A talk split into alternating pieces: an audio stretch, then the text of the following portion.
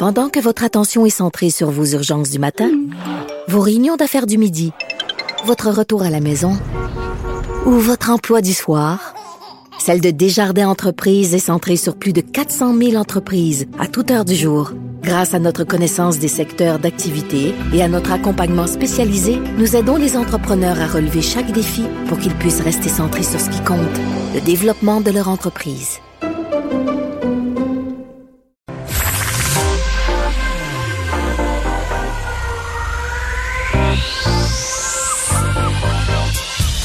Même l'été, le midi, faut rester informé. Vincent Dessureau. Un été pas comme les autres. Cube Radio.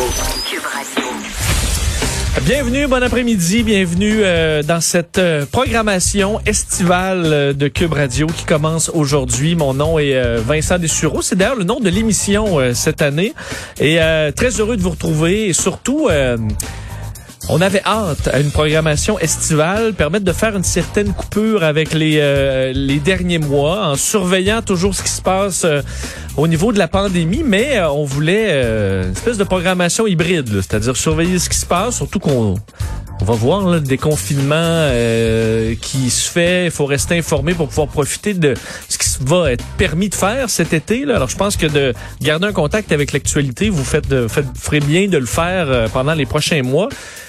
Et quel contexte extraordinaire, je trouve, de commencer à un lundi comme ça, euh, la programmation estivale d'un parmi euh, une période de chaleur intense. Là, faut quand même rappeler que c'est pas euh, beau pour tout le monde. Là, c'est c'est cas de chaleur intense. Vous rappelez quand même qu'on est en avertissement de chaleur d'environnement Canada à Montréal, un peu partout à travers le Québec. Puis je discutais hier avec des amis, on était sur une, ben, fait à distance là, mais dans un parc à discuter. Je disais c'est quand même nous on est content là, il fait chaud euh, beau, mais c'est encore les personnes âgées dans les CHSLD qui n'arrachent, qui eux doivent passer à travers une autre période de chaleur difficile. Alors c'est vraiment eux qui ont goûté pendant les, les derniers mois, mais pour ceux qui sont en vacances, pour ceux qui avaient hâte à l'été, ben là on en a, euh, on en a pour notre argent. Et aussi, ben, il y a la température, mais le bilan aujourd'hui euh, qui est à zéro décès. Et là, je me disais, bon, OK, c'est zéro décès, mais auquel on en ajoute 24. ben non, vraiment zéro décès aujourd'hui. Euh, ce sera pas ça pour les prochains jours, à mon avis. Là. Probablement un contexte où on est tombé là, euh, dans des, des, bons bilans aujourd'hui. C'est pas le dernier décès au Québec de la COVID-19, mais je trouve que pour lancer euh, la programmation d'été, ça fait du bien. Euh, c'est rassurant. 69 nouveaux cas aussi aujourd'hui. Alors, c'est plus bas qu'on a vu depuis euh, très longtemps. Une personne de moins hospitalisée, moins quatre personnes de moins aux soins intensifs. Alors, c'est euh, c'est rassurant. Il faut remercier pour ça, là. Euh, et on en voit beaucoup sur les réseaux sociaux qui disent ben moi je porterai pas de masque puisque c'est signe que je suis je montrerai pas que je suis insoumis. on voit là à quel point ça ça remonte dans plusieurs endroits. Évidemment, on parle beaucoup des États-Unis et c'est le cas, record après record dans plusieurs. En fait, c'est la moitié des États américains maintenant qui sont en hausse de cas. C'est très inquiétant. Ça montre que qu'on voyait euh, les, la, baisse de cas au Québec en disant bah c'est peut-être juste parce que c'est saisonnier euh, la, la pandémie, mais on voit que dans des pays où c'est l'été bien installé et où il y a des problèmes quand même, alors euh, on peut croire qu'on doit cet été qu'on a à ceux qui font attention incluant ceux qui portent des masques, euh, qui respectent la distance. Alors ceux qui étaient hier à Rawdon, on en a beaucoup parlé là, mais les gros parties comme si on était à Ibiza là avant la COVID ben c'est pas à eux qu'on va vous devoir notre notre été si ça nous si ça se poursuit comme ça, on le devra à la partie de la population qui est sage, qui profite de l'été mais en respectant une certaine distance, en se lavant les mains, en respectant euh, certaines règles. Alors on vous remercie pour ça. D'ailleurs, symptôme que euh, les les gens euh, sont en mode été c'était ce matin le début de la vente des passes de saison de la CEPAC pour l'année. Normalement, c'est 80 dollars. Je suis moi-même euh, abonné ben, avec ma carte annuelle depuis quelques années maintenant à la CEPAC. C'est 80 dollars normalement.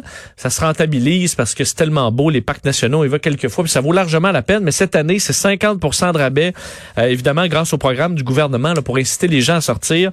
Écoute, je suis allé voir tantôt pour me connecter il y a une quarantaine de minutes. J'étais 80 millième en file pour avoir une passe de saison. C'était là aux, aux alentours de ce matin, le 50 000 en fil. Là, on est à 80 000.